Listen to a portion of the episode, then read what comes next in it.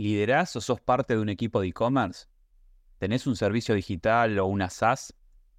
¿Estás pensando en cambiar tu plataforma o planificando tu próxima integración? Soy Martín Helpi y cotidianamente interactúo con referentes de la industria. Quédate en este podcast donde vas a escuchar conversaciones con fundadores y responsables de soluciones para e-commerce. Bueno, para que los recién se suman, estamos en un ciclo de charlas donde me encanta hablar de e-commerce y en este caso me voy a dar un gusto personal porque tengo muchas ganas de volver a Perú. mucho tiempo estuve en Perú hablando de e-commerce, pero hoy te va a tener otro tipo de charla, así que bueno, me traje a Álvaro. ¿Cómo andas, Álvaro? ¿Todo bien? Y cuando quieras venir para acá, venís, aunque no tengo acento peruano igual. no, vale la pena destacar que Álvaro es argentino, pero ya es, digamos, peruano por, por adopción, ¿verdad? Hace casi 12 años. Por eso mismo dije, si voy a hablar de Perú, voy a hablar con Álvaro. Así que, mm, dar un poco de contexto, ¿no? O sea, Perú, Perú claramente, a ver, suele decírsele que, quizás está un poco más atrasado que el resto de LATAM, que quizás aprende de Chile, que quizás está en un lugar ahí de, de, crecimiento. A mí me gusta pensar que tiene una de las economías más envidiables de Latinoamérica, que claramente quizás llegó un poco más tarde que vamos a decir que Argentina al e-commerce, pero generalmente todo el mundo está mirando hacia Perú. Así que ¿qué todo lo que acabo de decir de ensalada, eh, estás de acuerdo y que no. Eh, sí tiene una economía envidiable, así que ahí estamos de acuerdo. Sí, justo eh, te comentaba hace un rato en el off, el dólar contra el sol peruano viene estable hace ya casi 10 años, rebotando entre los 3 y 4 soles, eh, y el último año bajó, de hecho, no subió. Entonces, en esa parte estamos de acuerdo. Eh, retrasado el tema de e-commerce, la respuesta es compleja. Es un sí y un no. Comparado con otros países, se desarrolló mucho después, eh, más o menos hace 12 años, cuando vine. Entró con fuerza el Inio antes había otro marketplace eh, que no tuvo mucho éxito, que era Plaza 21, pero se convirtió en una agencia muy grande de media. Eh, y el e-commerce estaba, pero lo que había era mucha desconfianza. En Argentina lo que hubo de muy, o sea, disruptivo fue el tema de mercado libre y de remate y la competencia fuerte que hicieron para que la gente se anime a comprar por internet primero y a meter la tarjeta de crédito, que en su época parecía una locura, después.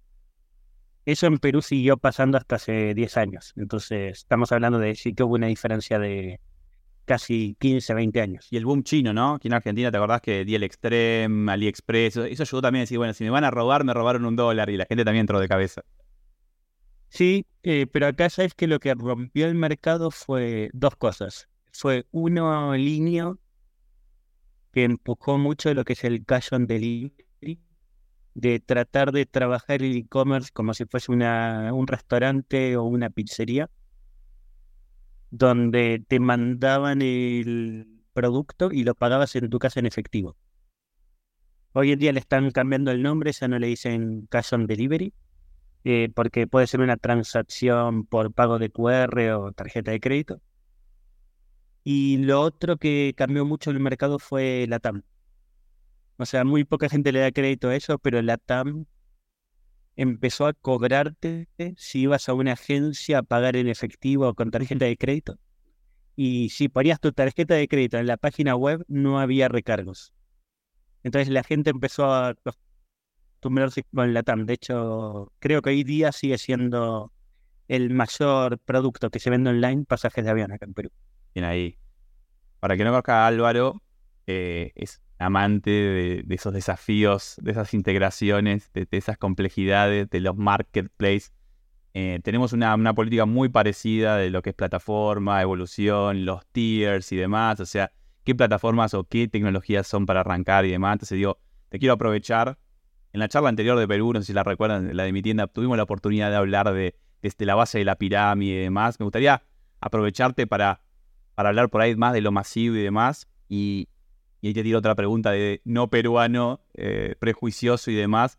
Entendemos que en esas áreas, en esas geografías, eh, justamente, ¿no? Todo lo que es logística y todo lo que es eh, vivir en, la cordillera, ¿no? O sea, lo hace mucho más complejo. Y quizás también ahí tengamos un tema, ¿no? En Perú ahí hubieron muchos cambios bastante fuertes. Eh, yo, cuando me hablan de Perú desde Argentina, desde Estados Unidos, uno de los grandes problemas que tengo es que me dicen en Perú no se puede hacer tecnología, en Perú no hay conocimiento de esto. La realidad es que Perú tiene muy, mucho talento. El tema es que está muy concentrado en algunas empresas. Entonces ese talento no llega a salir fuera de Perú. Es como que llega a estas empresas y no se llega a notar. En el tema de logística, por ejemplo, eh, de acá salió una startup que hoy en día está en Argentina, está en Colombia, que está en México, que es Chasqui. Chasqui, sí, sí. Y que entra con capilaridad a la parte logística dentro de distintas regiones. Y después tenés empresas que son grandes, que están también en otros países como Urbano, Serbia Entrega, que logran llegar a prácticamente todo el Perú, ya sea directo o usando eh, alguno de los más de 500 couriers que hay acá en el país. Entonces, eh, justo el otro día hice una compra en Falabella y Falabella con el tema de marketplace a veces tiene algunos problemitas. Sé que ahora no están en Argentina, pero eh, ponele me costaba más, eh, yo estoy en provincia dentro de Perú, estoy en Arequipa al sur, costaba más el delivery que el producto. Estamos hablando de una diferencia, costaba 8 dólares el producto y 30 dólares el delivery. Pero en Mercado Libre compré recién un producto, al final me llega en un día y el envío fue gratis. Entonces, eh, hoy en día está solucionado, entre comillas, la parte de logística, hay buenos jugadores. En la parte de pago fue otro gran desafío que hubo acá. Eh, y ahí es donde es lo que muestro al resto de la región en general hay una tecnología que desarrolló, lo consideran una startup, pero desarrolló el banco más importante de acá de Perú, que es el BCP, que se llama Yape, que es una aplicación, no sé si la pudiste probar alguna vez. No. Yape es como un mercado pago, pero que tiene varias cosas eh, superiores. Uno, es súper rápido en todo. Dos, eh, te permite hacer transacciones, pagos sin costo, 0% para el cliente, 0% para la tienda. Sin barra de entrada. Ya sea con QR, nada. Y agregaron una opción para que no necesites una cuenta de banco. Y después, empujado por el Estado, que eso sé que está pasando en Argentina también, eh, las transferencias son gratuitas incluso a otros bancos. Entonces acá en Perú tenés YAPE y PLIN. YAPE pertenece a un grupo, PLIN al resto de bancos y vos podés hacer transferencias interbancarias gratis o pagos gratis, ya sea directo en una tienda física o por internet. Bien, y estamos hablando que arrancamos hablando de una economía envidiable para el resto de LATAM, digamos que la palabra inflación les pega como le puede pegar a cualquier país del mundo pero no es un tema de conversación, no es un problema, digamos, cotidiano, o no, o no a la escala que lo es acá, me imagino, ahí está, ahí tienes el disclaimer. En realidad, ahí me río porque sí es, pero como argentino me río en esas conversaciones, y encima había también un venezolano en el grupo, y era tipo, no, la inflación de este año fue un 4%. Qué horror. O sea, el anual. Sí, y sí están horrorizados, es como, ¿qué vamos a hacer? O sea, y mi pregunta terminaba en el tema de las cuotas, ¿no? O sea, en un país con una alta inflación, las cuotas es un diferencial. ¿Cómo es el tema ahí en Perú? La gente no está tan acostumbrada a las cuotas sin intereses. Eh, las empresas que más lo están empujando son las mismas que lo empujaron en Argentina, que son Diners, Mercado Libre y Despegar. Eh, salieron otras dos opciones que son págalo en cuotas y divídelo que son de Buy Now Pay Later, digamos. grandes. Sí. Pero, o sea, no es algo que sea tan común dentro del mercado. Entonces, gente que te está hablando alguien de Argentina donde tener tres cuotas más o tres cuotas menos es, la diferencia entre comprar un lugar y otro, donde muchos e-commerce están apoyados en diferenciales de promociones, o sea, los jueves tenemos además de esas tres cuotas un 15%, digamos, Acá estamos hablando de una economía que evidentemente se basa en, eh, tengo un e-commerce. Y igual ahí déjame ponerme el sombrero comercial. El que te compra por descuento se va por descuento. Obviamente. Entonces, trabajar eh, todo el tiempo en hacer promociones, campañas, cuotas, eh, no ganas un público captivo ni un público que se enamore de tu tienda, tu marketplace. Acá en Perú tenemos 10 marketplaces grandes, o sea, no es que hay una sola opción. Y si la gente te compra únicamente por el descuento, van a esperar a ver cuál tiene el mejor descuento y nada más. O sea, acá en Argentina no quiero decir que no hay 10, marketplaces porque se me van a ofender un montón de marketplaces. Todos sabemos que está muy cartelizado, monopolizado y si hay uno, si hay tres es mucho. Obviamente los bancarios están haciendo un desastre por lo que estamos hablando. O sea, hay un crecimiento increíble de los marketplaces bancarios, pues son los que hoy tienen la capacidad de dar no tres o seis, nueve, doce cuotas, cosa que en Argentina ya se está olvidando un poco, pero digo, volvamos a Perú, ¿no? Eh, vayamos a ese tierra más alto, ¿no? Esas marcas de shopping, esas marcas que atraviesan todo Perú, que tienen presencia a nivel nacional. Digo, el diferencial no está en la promo, no está en la cuota, y la logística ya se está, digamos, está madura y digamos que no es un problema mandar de una punta a la otra de Perú. Digo, ¿dónde está la pelea? ¿Dónde está el diferencial? ¿En qué trabaja la marca? Es que la pelea siempre está en lo mismo, es la calidad del servicio postventa, la calidad de avisarte cómo va el trayecto de tu envío. O sea, los desafíos que normalmente ves en Estados Unidos o en Europa. Eh, ponele, yo hice una compra, ahora no voy a decir el nombre de la marca, pero no fue en un marketplace, fue en una marca muy grande internacional que está acá en Perú. Y para responderme un WhatsApp demoran un día. O sea, tienen ahí, apretar clic y te responden un día tarde, ¿verdad? Y como es encima automatizado, como lo tienen con los bots, te responde, si no lo respondiste en los cinco minutos, te dice gracias, volvernos a contactar. Y me contactaron después de un día, ¿eh? Y cuando logré llamar por teléfono, hablar con ellos, no me pueden decir dónde está mi producto. Dicen, los tiene el courier. Todo ese tipo de cosas afecta un montón el servicio postventa. O sea, si vos no tenés un buen servicio postventa, más del 80% no te vuelve a comprar. Pero ¿qué grado de madurez ves en el resto de Perú? Acá es una mala experiencia de una marca, digo, pero esto es lo, esto es lo más normal. Es una marca internacional. No, o sea, no debería pasar en esta marca. Es lo normal, eh, no en las marcas más grandes, pero sí en las gigantes. O sea, las gigantes sí tienen estos problemas donde se vuelven muy corporativas o no dan con la cantidad de flujo que tienen de compras, o empiezan a hacer esto de los descuentos que decís vos, eh, pero suben el precio justo antes de un cyber o lo suben y lo bajan. Entonces, es como que tenés ese... Las grandes pueden darte mejor soporte que las muy grandes. Y las chiquitas dan a veces muy buen soporte y la gente acá compra mucho por Facebook, por WhatsApp. O sea, la compra de directa también funciona mucho acá ese e-commerce no e-commerce, ¿no? Ese social e-commerce. E-commerce no e-commerce y muchos lo que hacen, eh, yo he comprado así, es mandas un Rappi o un pedido allá, como courier de favor, y le decís al driver cuando esté en el lugar que te llame, y con la aplicación que te comentaba haces eh, un yape o un plin para que le llegue la plata, él lo revisa en el momento y te trae el producto y es como haces un e-commerce informal, pero el producto te llega en menos de una hora. Yendo tema plataformas, ¿no? A los dos nos, encantan las plataformas, las integraciones. Y digamos que esa moneda fuerte también me imagino que alienta a, la existencia o a, las buenas métricas, no sé, de, no sé, Shopify, ¿no? Shopify que tiene presencia en todo el mundo, que el LATAM tiene bastante presencia, tiene mejor presencia en esos países con moneda dura, ¿no? Porque obviamente en Argentina un Shopify es caro. Eh, o no hay suficiente ecosistema alrededor de él para que tener todo lo que uno necesita. Digamos que yo veo que se repiten en Perú estas marcas, o sea, estas marcas que por ahí son gringas, extranjeras, algunas brasileras, ¿no? Que van ocupando diferentes tiers, los de siempre, ¿no? Estos open source, esos son promis robustos, como le diríamos, ¿no?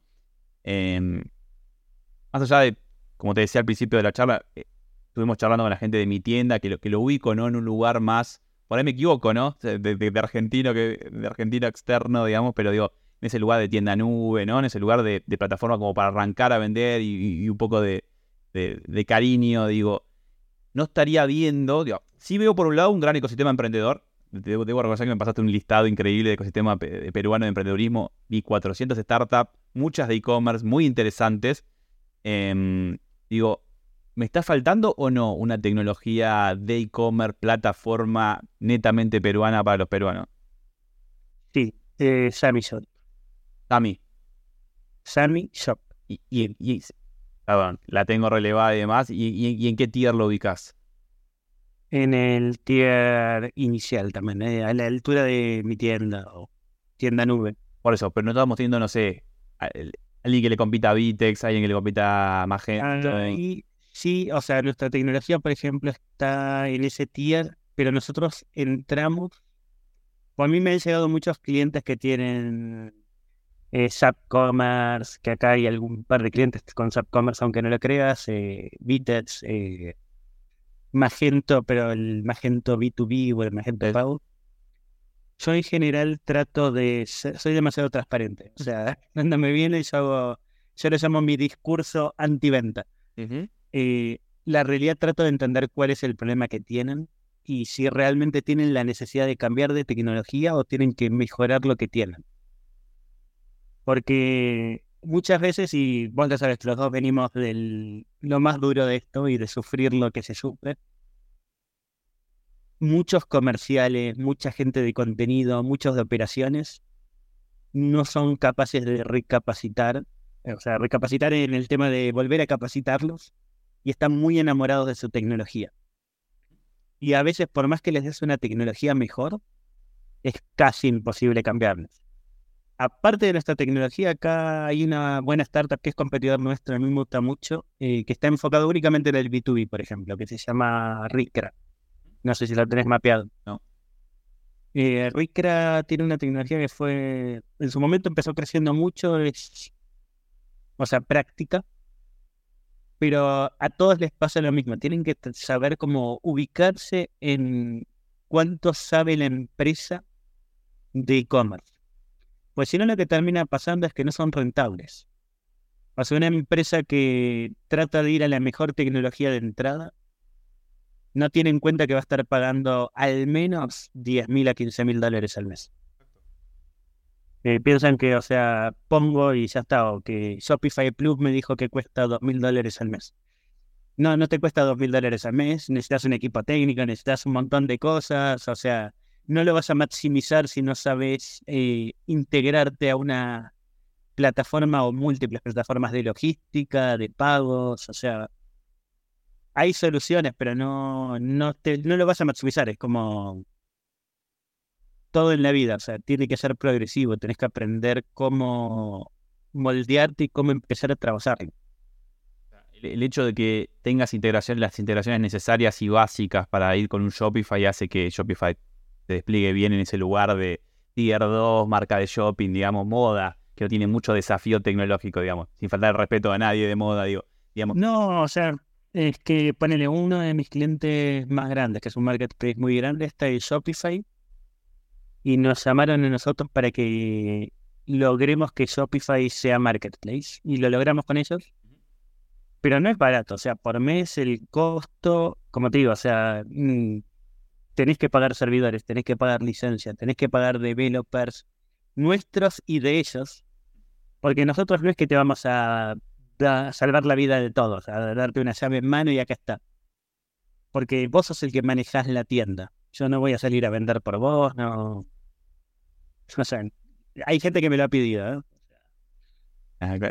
Te tengo muy vinculado, obviamente, estos desafíos que yo decía en un principio más a marketplace y demás. No siempre son marketplace, muchas veces son integraciones multipaís, a veces son a ver, en e-commerce no es todo, pongo una tienda, le pongo un stock y empiezo a vender. Hay, operaciones que son multidepósito, con reglas de negocio, muchas reglas de negocio, eh, y más en estos lugares donde por ahí se, apunta a entregar rápido y demás. Yo sé, yo sé que vos te estás ahí, que, que, hay tecnología de sobra para, resolver esos temas.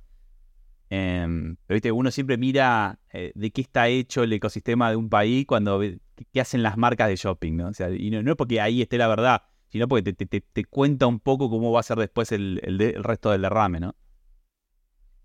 Sí, y de hecho a mí lo que me está pasando, que lo vengo hablando mucho en la Cámara de Perú de Comercio Electrónico, eh, ahí tiro el chivo de KPS, son amigos de la casa, eh, yo lo que hablo mucho es la cantidad que está creciendo Perú en e-commerce, da miedo, porque la gente lo que está haciendo es salir a crear un e-commerce usar una tecnología de Estados Unidos, de cualquier país de Latinoamérica, o sea, van haciendo e-commerce y de repente tenés que este año se crearon cientos de nuevos e-commerce. Perú no está preparado para eso, pero lo peor no es eso, es las empresas no están preparadas cuando eligen tecnologías que no son acordes a su negocio.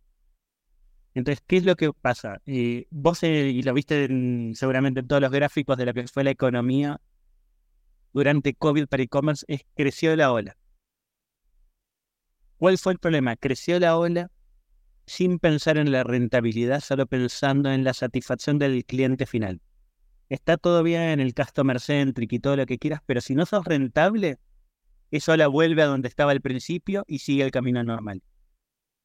Hoy en día lo que estoy tratando de hacer de mi parte o mi granito de arena acá es, están acá, explicarles que el e-commerce no es que no es rentable, es que no están en ese nivel para estar tratando de usar esas tecnologías y por eso no son rentables y no tienen que venir ni a una tecnología como la mía que te digo, o sea, es tiene que ser alguien que sabe pagar un servidor.